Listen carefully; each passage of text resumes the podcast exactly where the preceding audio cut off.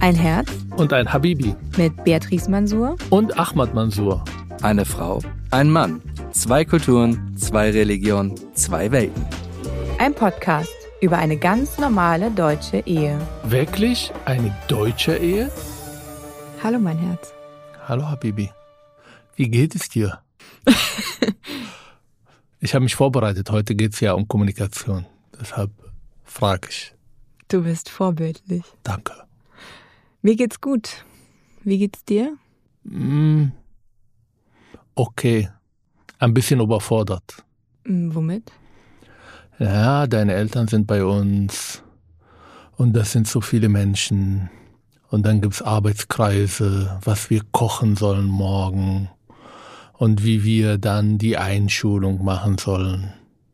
Und das nervt irgendwann. Man muss ja zu einer Entscheidung kommen. Schnell wie möglich, innerhalb von drei Minuten. Aber diese Ausdiskutieren, das macht mich wahnsinnig. Da sind wir schon beim Thema. Mhm, da sind wir beim Thema. Heute soll es darum gehen, wie sprechen wir miteinander, was unsere Sprache, wie gehen wir um miteinander, auch nonverbale Kommunikation ist ja auch Sprache, auch Kommunikation. Warum habe ich das Gefühl, dass wir jetzt bei einer Paartherapie sind? Das weiß ich nicht. Ich finde nicht, dass wir bei einer Paartherapie sind, sondern wir unterhalten uns darüber und tauschen uns aus, wie wir, wie wir uns austauschen. Und vor allem in Bezug natürlich auf die unterschiedlichen Kulturen. Die spielen mit rein. Ich, Genau. Manchmal ist es, glaube ich, schwierig auseinanderzuhalten. Was ist Kultur, was ist Persönlichkeit? Was ist Mann, Frau? Mhm, Das entscheiden die Zuhörer und die Zuhörerinnen. genau. Heute geht es eben um uns. Und ich glaube, vielleicht entdeckt sich der eine oder andere Hörer, Hörerin in dem wieder, was die Themen sind, die uns umtreiben, wenn es darum geht, wie verstehen wir uns eigentlich oder verstehen uns auch nicht.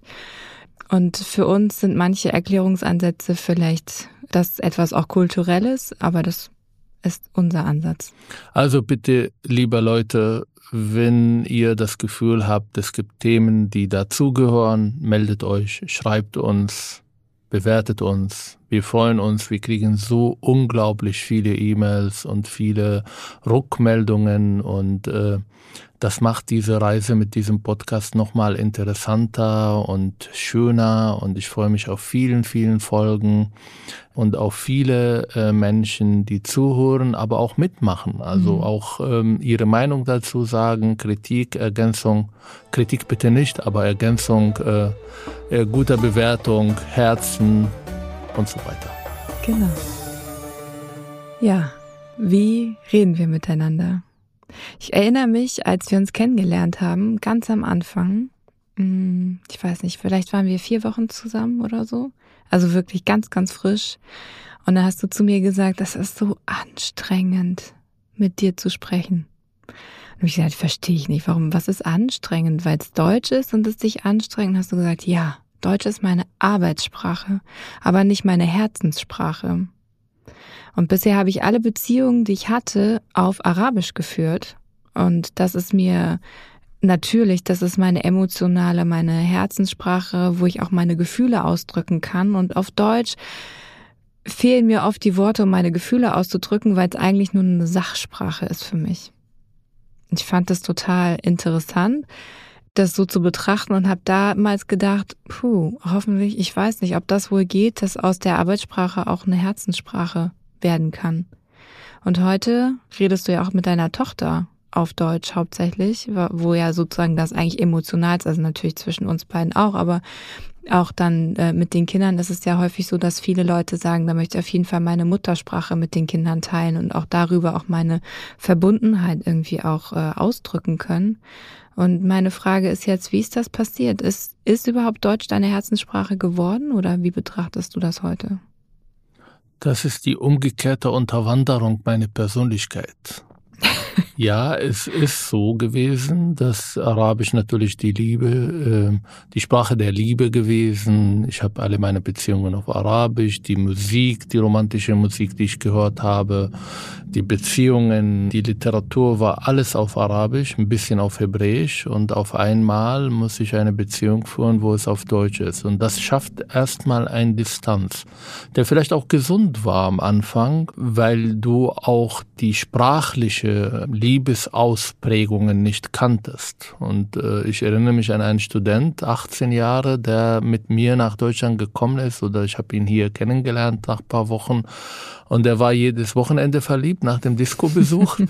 und dann hat er immer sich beschwert, warum die Frauen ähm, ihn nicht äh, zurückschreiben. Und dann hat er mir seine SMS gezeigt.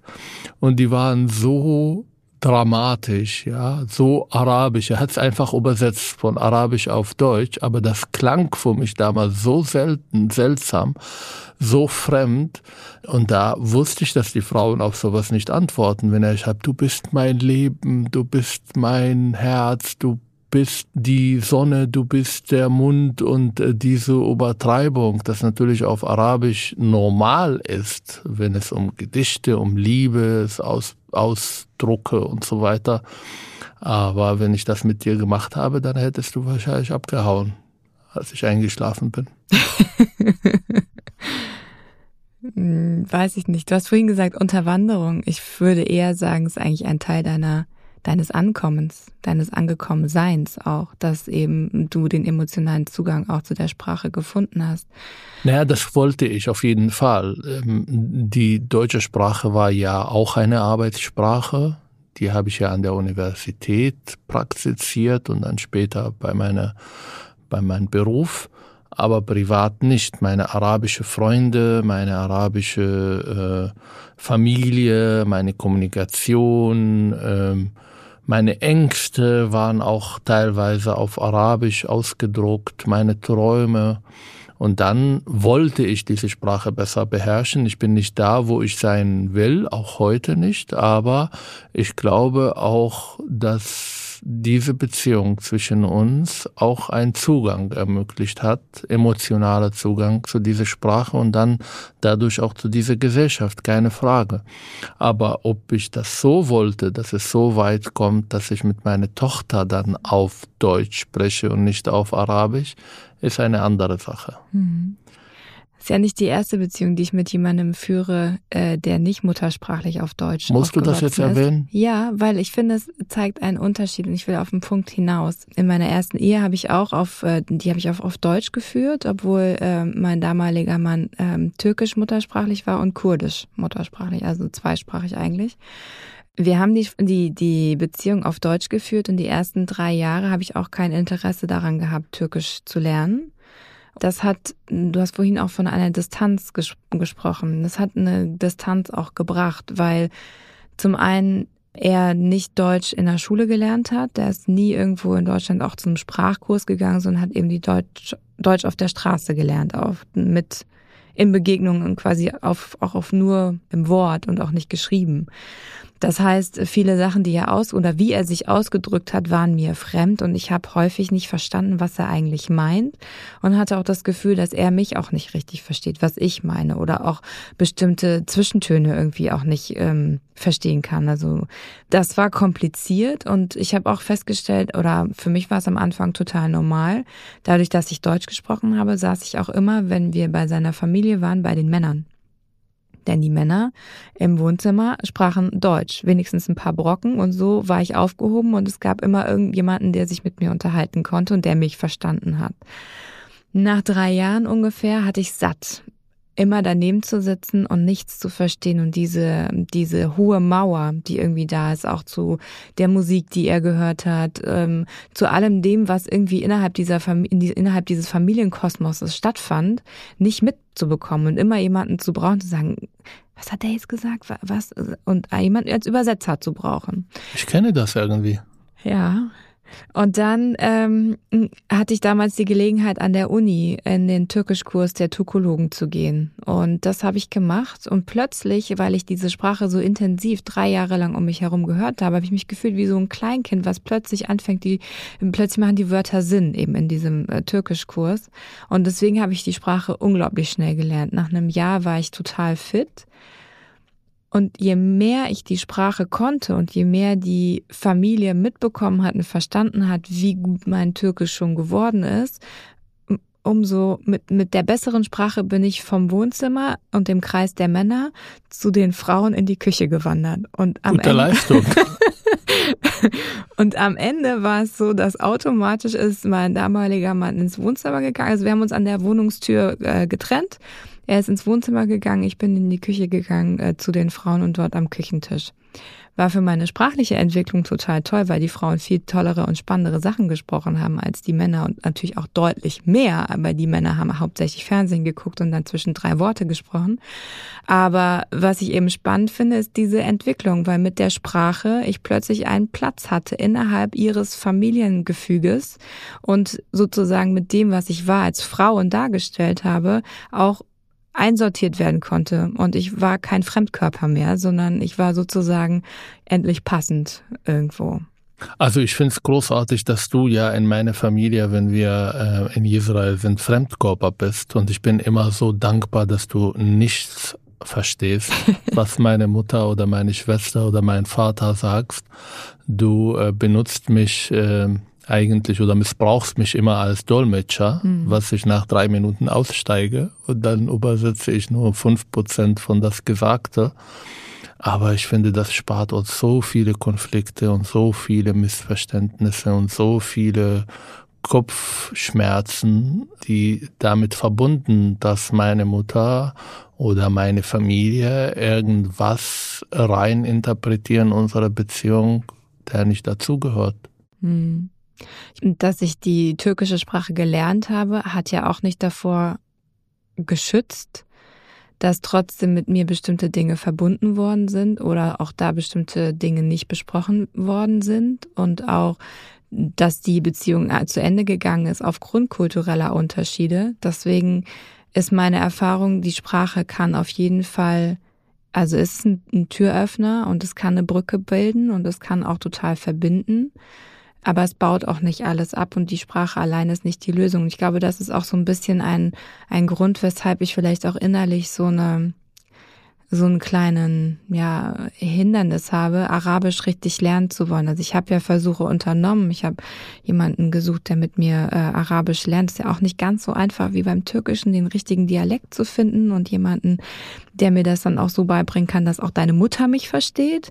Und darum soll es ja eigentlich für mich gehen, dass ich, wenn ich in Wirklich? Israel, darum geht es? Naja, dass ich nicht mehr dazwischen daneben sitze und nichts verstehe und äh, dich immer Pi sagen muss und sagen muss, jetzt übersetz mal und aber genau weiß, dass du filterst und mir sowieso nur die Hälfte, wenn es so überhaupt hochkommt, irgendwie auch erzählst. Und also es ist großartig. Ich möchte eine, eigenständiger sein. Es glaube, ist großartig, ist wenn du eine Sprache lernst. Sprache ist immer ein Schatz, aber für diese dreieinhalb Stunden pro Jahr eine Sprache zu lernen, ist großartig.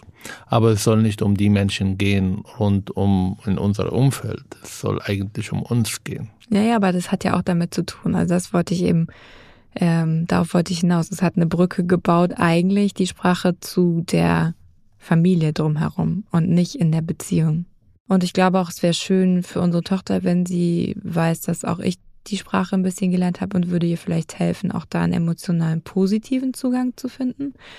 Aber ja, ich glaube, dass vielleicht damit auch neue Themen hinzukommen, weil dann das Umfeld um dich herum, das arabischsprachig ist, also deine Familie besonders, natürlich dann auch einen direkten Zugang hat zu mir und dann nicht mehr mit dir darüber sprechen dass es unbedingt, äh, sie wollen, dass wir ein zweites bitte, Kind bekommen. Bitte, dass sie, ruf was meine Mutter einmal was. in der Woche und, und redet deshalb, mit ihr nee, darüber, nee, stopp, dass stopp, wir stopp. nicht ein zweites Kind haben wollen. Ich habe überhaupt Und deshalb habe ich gesagt, bin ich eigentlich auch ein bisschen froh, dass es einfach nicht funktioniert und ich äh, mit Arabisch diese, diese Tür noch gar nicht geöffnet habe.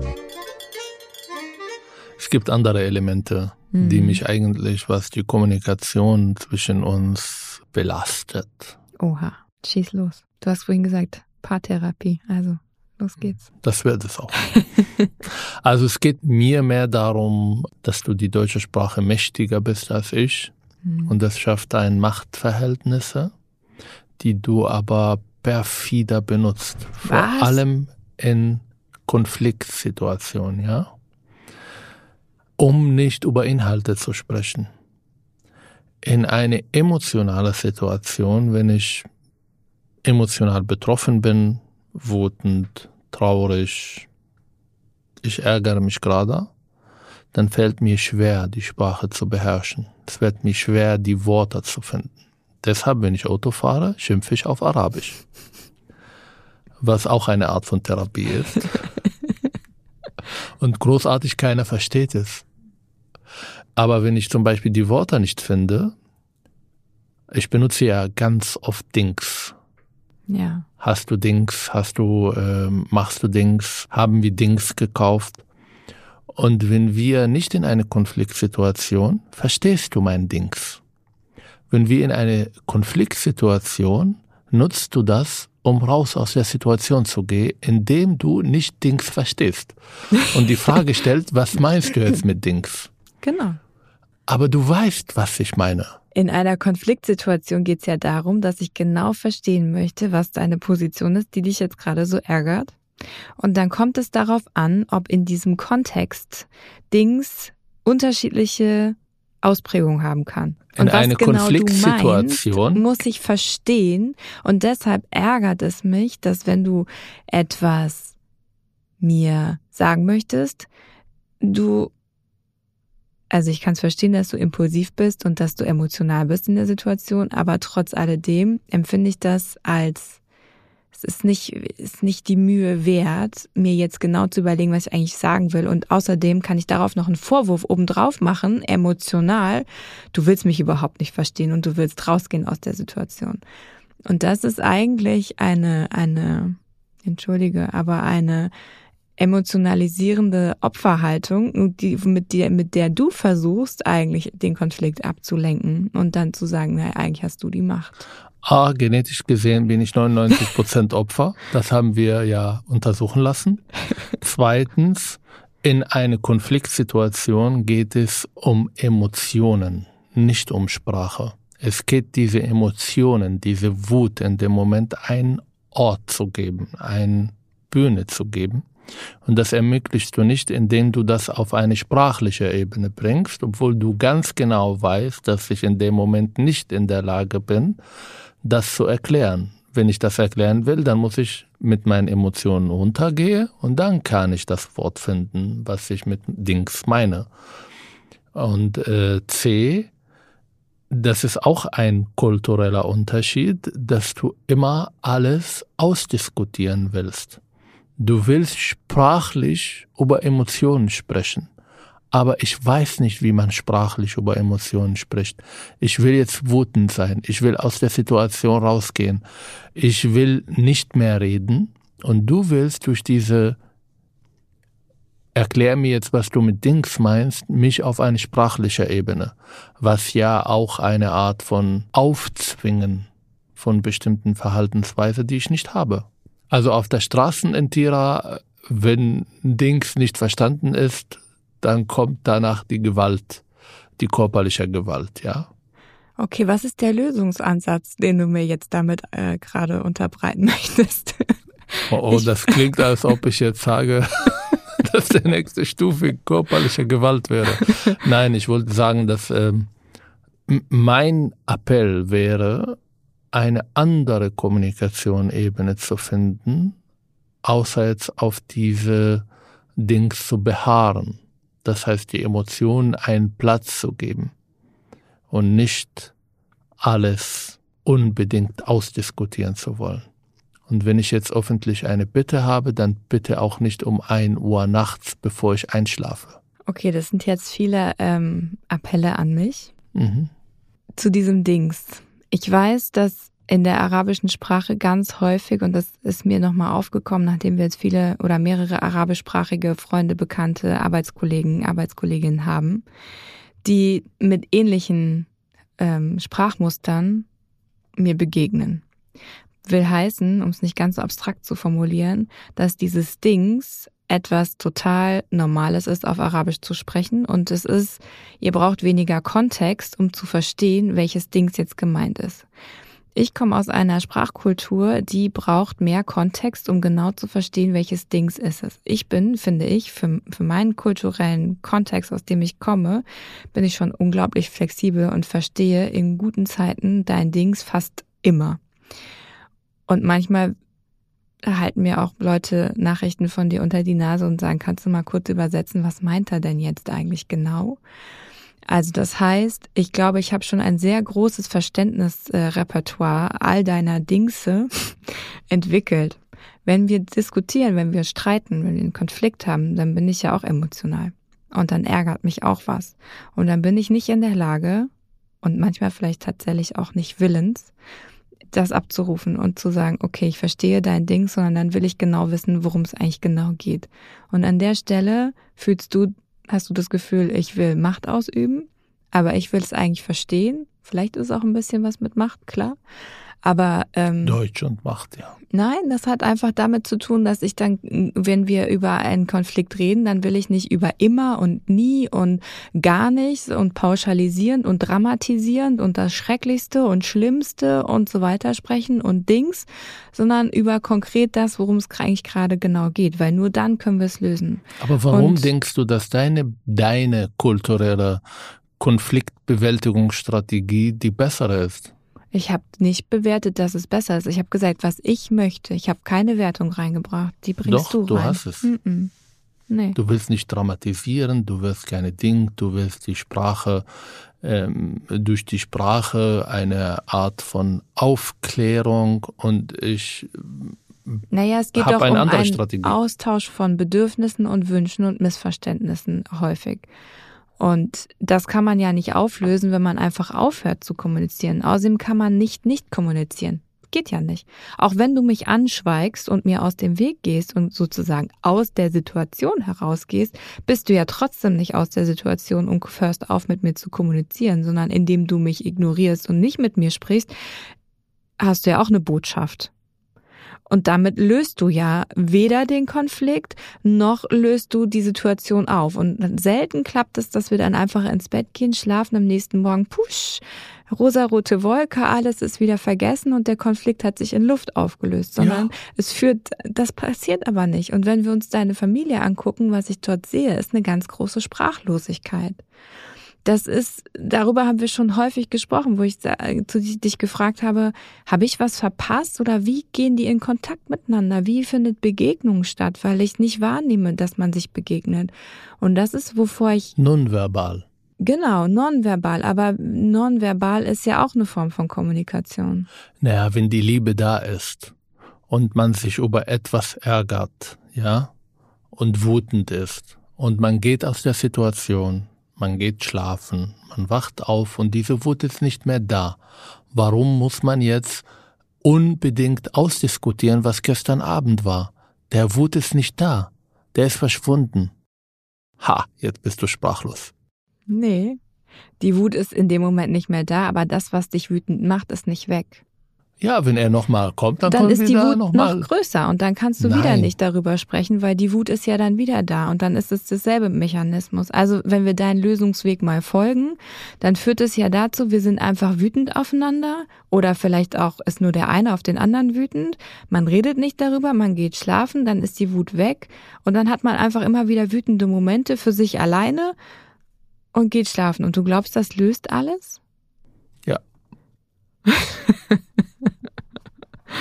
Das ist mir viel weniger anstrengend, als alles auszudiskutieren. Ich Wenn ich an gestern Abend denke, sechseinhalb Stunden zu überlegen, was wir jetzt vor die Einschulung unserer Tochter an Essen vorbereiten sollen. Das Warum? waren keine sechseinhalb Doch, Stunden. Doch, das hat einen Tag vorher angefangen schon. Ja, aber wir saßen jetzt, haben die Hörerinnen und Hörer einen seltsamen Eindruck und der stimmt nicht. Das ist jetzt auch eine Ja, jetzt Botschaft. willst du deine Familie äh, verteidigen? Nee, ja, möchte ich gerne, weil es nicht stimmt. Das waren sechseinhalb Wir haben Stunden. mit den Leuten, wo wir das machen, haben wir gesprochen, im großen Tisch, haben überlegt, dann haben wir gemerkt, wir kommen zu keiner Lösung, haben gesagt, wir überlegen nochmal wann Doch, anders. wir haben drei Lösungen gehabt. Du und drei ich. Lösungen, nach drei Minuten haben wir drei Lösungen. Ja, Plan aber wir A, haben Plan nicht, B, Plan C. Genau, aber wir haben nicht überlegt, welcher Plan jetzt äh, direkt verfolgt werden sollte. Nee, doch. Wir haben gesagt, wir versuchen Plan A, wenn es nicht funktioniert, kommt Plan B, wenn nicht, dann Plan C. Warum verschwindet man sechseinhalb Stunden? Ich Und das nicht, passiert in deiner Zahl Familie öfter. Das ist nicht einmalig. Das passiert bei allen möglichen Themen. Wenn wir etwas planen oder planen wollen, dann dauert es bei mir viel kürzer als bei dir oder bei deiner Familie. Und irgendwann habe ich dann, ich kann das nicht mehr. Deshalb habe ich gestern ja eigentlich auch diese, diese Vorschlag gemacht. Dann gründet ein Arbeitskreis, weil ich kann das nicht mehr hören. Es ist ja auch nicht nur beim Sprache. Es ist auch, wenn wir im Urlaub fahren. Ich brauche fünf Minuten, um meinen Koffer zusammenzupacken und du brauchst zwei Tage. Ich packe aber den Koffer für mich und für unsere Tochter. Nein, wir haben es ja versucht. Ich habe auch den Koffer für Ja, und dann Tochter. hast du die Windeln vergessen und du hast die Sonnencreme vergessen und du hast den Sonnenhut vergessen und sie hatte nur einen Teil für irgendwas. Das äh, stimmt. Das war auf jeden Fall nicht vollständig. Fake News. Das ist nicht Fake News. Das mit den sechseinhalb Stunden ist auch Fake News. Und ich habe Mhm. den Eindruck, du möchtest gerne streiten. Das kannst du gerne bekommen. Bitte. wir reden ja über Kommunikation. Ja, aber Kommunikation kann ja, muss ja nicht immer nur Streit bedeuten. Und die Tatsache, natürlich, wenn meine Eltern, ja, und das ist in meiner Familie ausgeprägt, dass vieles äh, vorne und hinten und rechts und links beleuchtet wird und du findest das total anstrengend, ist auch okay. Du musst auch bei allem nicht mitdiskutieren. Ähm, aber wenn eben viele Parteien involviert sind, und das übrigens nennt sich Demokratie, werden Dinge ausgehandelt. Oh, jetzt werde ich zu autoritär, autoritärer Regimes gemacht. Mhm, Weil du sagst, ich für mich habe ja ganz schnell die Entscheidung getroffen. Stimmt, aber gefällt die Entscheidung allen anderen? Ist es die beste Entscheidung? Und dann wird die nochmal auf den Die Prüfstand Entscheidung ja gelegt. geht und dann um mich, dich und unsere Frage, Tochter. Aber in dem Fall sind ja noch andere Leute involviert. Die sind Besucher. Die sind involviert. Ja, sie sind Besucher, aber sie sind auch involviert. Bei unserer Hochzeit in Israel bin ich noch nicht mal gefragt worden, was es zu essen gibt. Ich auch nicht. Siehst du? Und? Warst du zufrieden damit? Nein. So, welchen Lösungsweg schlägst du vor? Du entscheidest alles? Und ich sag ja? Hast du Nein, ich bitte die Zuhörer und die Zuhörer auf meine Seite zu stehen. Mich zu unterstützen. Vielleicht haben wir die Zuhörerinnen und Zuhörer Tipps für uns, wie wir aus diesem Dilemma rauskommen. Kennen Sie diese Situation? Was ist Ihre, was sind Lösungen? Vor allen Dingen, wenn andere Menschen involviert sind und drumherum. Vor allem, wenn andere Menschen involviert sind. Im Kern geht Mhm. es um zwei unterschiedliche Kommunikationsmöglichkeiten, Mhm. die da entstehen. Genau. Und du kommst mit meiner Kommunikation Art und Weise nicht klar und ich komme mit die Kommunikation Art und Weise in deine Familie nicht so richtig klar. Was machen wir jetzt damit? Ich weiß es nicht. Ich habe das Gefühl, ähm, dass mir das ganz viel Lebensenergie kostet. Ich merke es ja nicht nur jetzt in Bezug zu dir, ich merke es ja in Bezug zu vielen anderen Sachen. Und ich will jetzt nicht bewertend wirken, ich sage nur meine persönliche äh, Gefühle dazu, dass, ähm, dass diese Ausdiskutieren dazu führt, dass irgendwann mein Gehirn sagt, du kannst hier bleiben, ich gehe. Und ich stehe da und ich schalte aus. Ich kann nach meistens so durchschnittlich 15 Minuten das nicht mehr ertragen. Ich bin lösungsorientiert. Hm, ich auch. Genau, aber Lösung muss schnell sein. Aber die beste Lösung ist nicht schnell. Und dann, wenn wir schnell und in 15 Minuten auf den Kern kommen, Aber das ist wirklich ein Lösung kommen? unfassbarer unterschiedlicher kultureller Unterschied. Es geht ja auch, als wir ja umgezogen sind. Wir haben ja bei Ikea viel gekauft und dann wollte ich anfangen, jetzt Sachen zusammenzubauen und dann sitzt dein Vater da und liest diese, ähm, diese Hefte, die, äh, die Bauanleitung. Genau. Und ich will anfangen. Und er liest und liest und liest und dauert halbe Stunde und wann kann ich anfangen und nein, so und so.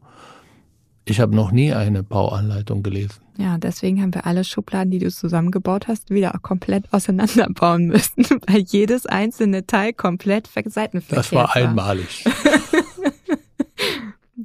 Also es war einmalig, weil wir danach gesagt haben, du darfst andere Sachen machen, aber wir bauen alles zusammen.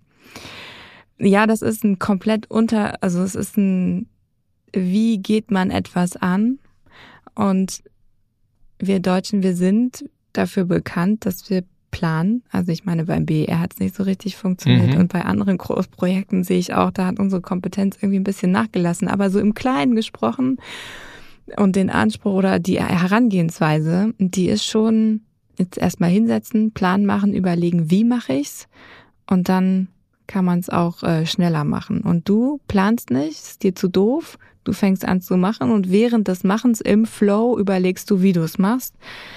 Das kann auch alles in Ordnung sein und ist auch keine Wertung. Und bei manchen Sachen ist es, glaube ich, auch total gut. Also wenn man, keine Ahnung, äh, kocht oder sowas, aber und vielleicht kann es auch sein, dass wenn man irgendetwas äh, zusammenbaut, das auch gut ist. Du warst ja in Israel. Aber. Und äh, glaube ich, da hast du auch meine Sozialisation besser verstanden. Mhm. Du hast ja die Leute gesehen, wie sie arbeiten, wie sie kommunizieren, wie sie telefonieren, wie sie essen. Mhm. Das ist alles ganz, ganz anders als hier. Also diese Gelassenheit, diese, ich weiß nicht, wie ich das erklären, ohne jetzt bewerten zu wirken. Das ist komplett anders. Da ist Zickzack, das muss jetzt alles getan und zwar schnell wie möglich. Mhm. Und es geht um Erledigen. Mhm. Ich will Sachen gut erledigen. Aber um daraus nochmal was Positives zu ziehen. Also das ist etwas, was ich ähm, manchmal auch gemerkt habe, steht mir selber im Weg, weil ich zu sehr überlege, wie kann ich es jetzt am besten und am geschicktesten und am effizientesten irgendwie machen. Und für mich selber manchmal diesen Anspruch auch runter zu regulieren und das erstmal einfach anzufangen und dann dabei zu schauen, okay, funktioniert es, funktioniert es nicht, try and error ein bisschen. In manchen Situationen finde ich, ist es total hilfreich, da so auch ranzugehen. Und das habe ich mir auch in, in manchen Situationen auch angeeignet. Mm, aber in manchen Situationen merke ich einfach, da fährt man gegen eine Wand. Also manche Situationen sind einfach wichtig, dass man die einmal, oder also ich finde es dann wichtig, du nicht, aber ich finde, für mich ist es wichtig dann zu sagen, okay, lass uns einmal das äh, zu durchdenken, wie funktioniert das. Also wenn wir irgendwas planen, was brauchen wir dafür? Müssen wir irgendwas zwei, drei Tage vorher irgendwie äh, organisieren? Das sind meistens Sachen, die fallen dir dann an dem Tag direkt ein und dann wird umorganisiert, der Plan wieder verändert und dann ist es für dich aber auch nicht schlimm, dass der Plan geändert wird, ja? Und ich glaube, das ist der Unterschied, wenn man dann den Plan gemacht hat, dann wird man eigentlich den auch gerne oder würde ich den auch gerne verwirklichen, weil vorher man nicht mir Gedanken gemacht habe und zu dem Schluss gekommen bin, dass der Plan so und so eigentlich ein guter Plan ist. Du bringst jetzt eine neue ähm, Dimension dazu, die ist mhm. auch sehr, sehr wichtig. Diese Spontanität, mhm. diese nicht immer alles planen zu müssen. Nicht morgen beim Frühstück zu sagen, wie heute Morgen was kochen wir heute und wann kochen wir heute und mhm. wer geht einkaufen? Warum soll ich beim Frühstück über den Abendessen nachdenken? Wir sind ja nie hungrig schlafen gegangen. Wir schaffen es immer und ähm, ich schaffe es immer, irgendwas zu kochen. Aber um Lust am Kochen zu sein, muss man auch eine gewisse Spontanität mitbringen. Ich kann jetzt, wenn ich fertig mit dem Tag bin, auf dem Weg nach Hause im Auto überlegen, okay, ich gehe jetzt einkaufen, was brauche ich, was finde ich jetzt cool zu kochen und dann entscheidet man das. Und dein Vater vor allem ist total unruhig, wenn er nicht um 8 Uhr morgens, eigentlich einen Tag vorher, schon weiß, was er einen Tag später abends kochen soll. Mhm. Naja, es geht auch da, und das ist im Kern, das ist auch wieder das Ähnliche, worüber wir vorhin auch gesprochen haben. Es geht darum, dass man langfristig also sein Handeln langfristig ausrichtet oder kurzfristig ausrichtet. Und du bist impulsiv und richtest dein Handeln total kurzfristig nach dem aus, wonach dir gerade ist. Und ich würde mich mal in so einer Mitte verorten, aber es gibt so manche Situationen, gerade im Alltag, wenn ich weiß, dass unsere Tochter um acht im Bett liegen muss, dann können wir nicht einfach spontan gucken, was der Tag uns bringt, sondern dann müssen wir um halb sechs, sechs essen, weil ansonsten wird es zu spät. Essen die auch meistens? Mittlerweile ja, aber ich glaube, wenn wir es komplett nach deinem spontanen Bauch immer äh, organisieren würden, glaube ich, würde es manchmal schwieriger sein. Ich kann nicht dafür, dass die arabische Gerichte immer drei Stunden brauchen. eben, dann muss man einfach eben, wenn man weiß, dass etwas lange braucht, dann kann man eben nicht um sechs anfangen zu kochen und wundert sich, dass man um neun erst fertig ist. Und dann, oh Mist, ja, das Essen hat halt so lange, ja, blöd halt, jetzt ist sie halt morgen unausgeschlafen. Naja, aber es ging ja nicht anders, weil das Essen hat ja so lange gedauert. Wie oft ist das jetzt passiert? Das meine ich, nee, das ist ein Beispiel davon, was es sozusagen für eine Kettenreaktion hat. Und, ähm, und da sind wir eben unterschiedlich, dass ich häufig denke, Dinge vom Ende her denke und ähm, du vom Anfang her. Und äh, was beides total schön ist und wichtig ist, aber wenn wir dasselbe einmal vom Anfang und vom Ende her denken, dann ist es ähm, ja, Schwierig. wenn wir alles so von Anfang bis zum Ende denken, hätten wir nie einen Grill gekauft und auf dem Balkon gegrillt. Weil laut die ähm, Regeln, ähm, die ja manche aus deinen Familien uns mitgeteilt haben, darf man das nicht. Und ich sagte, wir grillen und dann schauen wir mal. Und es geht jetzt mittlerweile sechs Jahren gut. Deswegen sage ich ja, es gibt Situationen, in denen das total in Ordnung ist und da feiere ich das auch und finde es cool. Aber es gibt Situationen, wo ich dann mir Sorgen mache, dass es eigentlich ähm, hinten raus echt schwierig wird ähm, oder auch etwas gar nicht klappt. Schatz, du bist nach 33 Minuten komplett unruhig nach dem Frühstück am Sonntag, wenn ich mit meiner Tochter sitzen und sagen, wir wollen faulenzen. Wir haben keinen Plan für heute. Ja, wann gehen wir aus? Die muss jetzt unbedingt raus. Sie war die ganze Woche raus. Sie kann auch einen Tag drinnen ertragen, vor allem wenn es draußen regnet. Und du wirst immer planen. Du wirst jetzt irgendwie einen Plan haben. Und wenn nicht, dann ist der Tag verloren. Tag ist nicht verloren, wenn man einfach auf dem Sofa sitzt. Tja, was soll ich dazu sagen? Ich könnte jetzt wieder erwidern, es stimmt alles Nee, bitte so nicht. also immer und so faulenzen kann ich auch und ich finde, dass auch da sind wir unterschiedlich. Unsere Tochter braucht jeden Tag Wann Bewegung hast du das und gemacht? auch draußen braucht sie Bewegung. Und Dinge, ja, wenn wir beide faulenzen auf dem Sofa, dann sind wir innerhalb von drei Wochen in einer Chaosbude. Entschuldigung, Ja. wir arbeiten beide Vollzeit. Ja, aber das heißt ja Unsere nicht. Tochter geht zum Kindergarten. Stimmt. Das heißt, es gibt kein, außer jetzt beim Lockdown, was ja eine Ausnahmezustand war, Hm. kein Woche, wo wir außer am Sam Sonntag zu Hause geblieben sind. Ich bin ja sowieso der Meinung, wir haben viel zu viele Freunde und wir übernehmen zu viele Sachen am Wochenende. Ich würde gerne eigentlich die Freunde halbieren, damit ich auch ein bisschen mehr diese Faulenzen haben kann. Ich würde mir auch wünschen, dass wir die Wochenenden ein bisschen entspannter gestalten. Alle meine Freunde sind wichtig, nicht dass sie jetzt.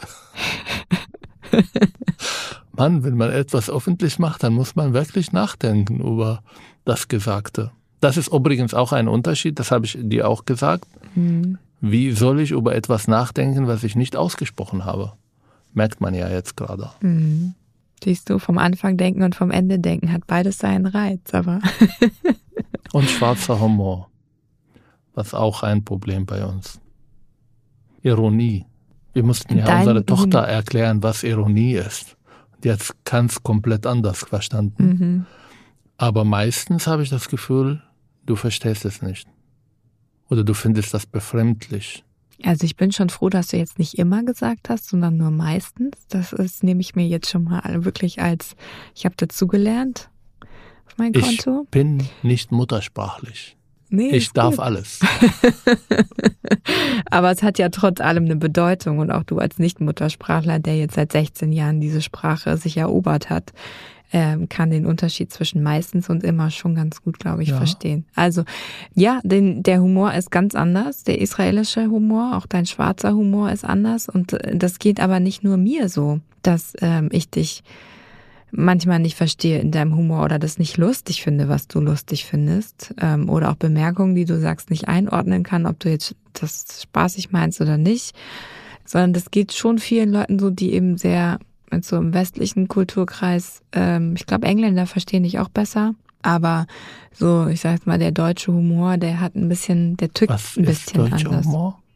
Kann ich dir jetzt nicht erklären. Aber er ist nicht so böse und so, ich weiß gar nicht, ich kann es gar nicht richtig ähm, beschreiben, aber manchmal sagst du eben Sachen, die du eigentlich lustig meinst, die sind unglaublich, mm, was ist das richtige Wort dafür? Ja, fies vielleicht? Irritierend? Irritierend, ja. Habe ich auch bei deinen Eltern bemerkt. Aber sie reden mit mir nicht darüber. Sie reden mit dir darüber. Ja, nicht nur meine Eltern. Ich glaube, es ist auch kompliziert, dich zu fragen oder dir zu sagen, äh, Moment mal, ich verstehe dich nicht, weil man will dich nicht kränken und dir das Gefühl geben, dass dein Deutsch nicht reicht. Man will sich selber nicht entblößen. Entschuldigung, das und hat mit. Deutsch nichts zu nee, tun. Nee, nee, das meine ich ja, dass eben man die Botschaft dir nicht senden möchte, dass es mit deinem Deutsch was zu tun haben könnte. Ähm, man will sich selber, glaube ich, auch nicht bloßstellen und irgendwie, dass man es äh, intellektuell nicht begriffen hat, was du eigentlich sagen willst. Das ist eine Mischung. Auf einmal wollen Sie nicht ausdiskutieren? Ich bin jetzt kein Anwalt meiner Eltern an der Stelle. Es geht nicht um deine Eltern, es geht Sondern insgesamt. Sie? Ja. Nicht, dass man Wen jetzt denkt, ähm, ich äh, konzentriere mich nur auf meine Schwiegereltern. Nein, es geht um Situationen, die ich natürlich mit ihnen viel mehr erlebt als mit anderen. Aber unsere deutschen Freunde sind auch manchmal irritiert und es braucht eine Weile, bis sie dich irgendwann einschätzen können. Und das sagen sie ja auch manchmal. Äh, weil, ich, weil ich dich jetzt so kenne, ähm, hahaha, ha, ha, aber das hat auch ein bisschen gebraucht. Also es sind nicht nur meine Eltern, es sind auch andere deutsche Freunde. Aber sie haben es ver verstanden. Sonst wären sie ja nicht deine Freunde. Aber es geht um die Kommunikation auch wie bei allen anderen Themen. Nicht, dass ähm, ich oder du den anderen deine Regeln oder meine Regel aufzuzwingen. Hm. Es geht um einen Mittelweg zu finden. Ja, wir müssen. Ich bin gespannt, was unsere Tochter auf beiden, von beiden Kommunikationen übernimmt. Hm. Ich auch. Deutscher Schwarzhumor. Ja, es geht darum, auszuhandeln und äh, auch da sich zu verstehen, auch zu verstehen, warum der eine so und der andere so tickt oder auch so herangeht. Und ich meine, dann kann man es trotzdem manchmal vielleicht irgendwie unverständlich oder doof oder komisch finden. Ähm, und das ist auch ähm, ja der der Aushandlungsprozess der glaube ich kaum, also ich bin gespannt, wenn wir 30 oder 35 oder hoffentlich 40 Jahre irgendwann verheiratet sind, ob wir dann immer noch darüber diskutieren oder ob wir dann weise und erleuchtet sind und Wir den goldenen Weg 45 unserer Jahre Kommunikation gefunden Ehe haben. noch kommunizieren. Stand im Kleingedruckten unten beim Ehevertrag. Wir haben ja am Wochenende jetzt ganz viele Paare kennengelernt, Mhm. die ähm, ihre Ehe ganz anders fuhren. Darüber müssen wir auch manchmal äh, oder vielleicht in der Zukunft darüber reden. Mhm. Ja, spannende Modelle waren Mhm. dabei. Liebe Hörerinnen, liebe Hörer, jetzt haben wir viel über Sprache gesprochen. Wir sind Ohne zu gendern. Uns würde natürlich interessieren, wie das bei euch so läuft, was ihr für Tipps habt hm, oder vielleicht auch gleiche Konfliktfelder. Dann können wir uns äh, jeweils ein bisschen gegenseitig bedauern. Bedauern? Nicht bedauern? Nein. Wir sind freiwillig zusammen. Ach so, richtig, stimmt. Genau. Habe ich ganz Nein, vergessen. alles gut. Also ich fand es sehr interessant, mit dir darüber zu sprechen. Und in 45 Minuten wirklich zu Ende zu kommen. Mhm. Kein Arbeitskreis zu gründen darüber. Ich ähm, muss hier erwähnen, dass wir unfassbar viele E-Mails bekommen. Auf Facebook, Twitter, Instagram, aber auch äh, äh, beim direkten E-Mail herz und habibi welt.de. www.ftf.de. Schreibt weiter. Äh, Wir freuen uns auf Kritik, wir freuen uns auf äh, Feedback, wir freuen uns auf Ergänzung und vor allem auf eurer Sicht auf das Thema Sprache und Kommunikation in eine binationale Ehe. Bleibt alle bitte gesund, folgt uns, abonniert unsere Podcast auf Spotify, auf Welt, auf Apple Podcast und Überall sonst, wo es Podcasts gibt. genau. Vielen Dank. Vielen Dank. Bis zum nächsten Mal.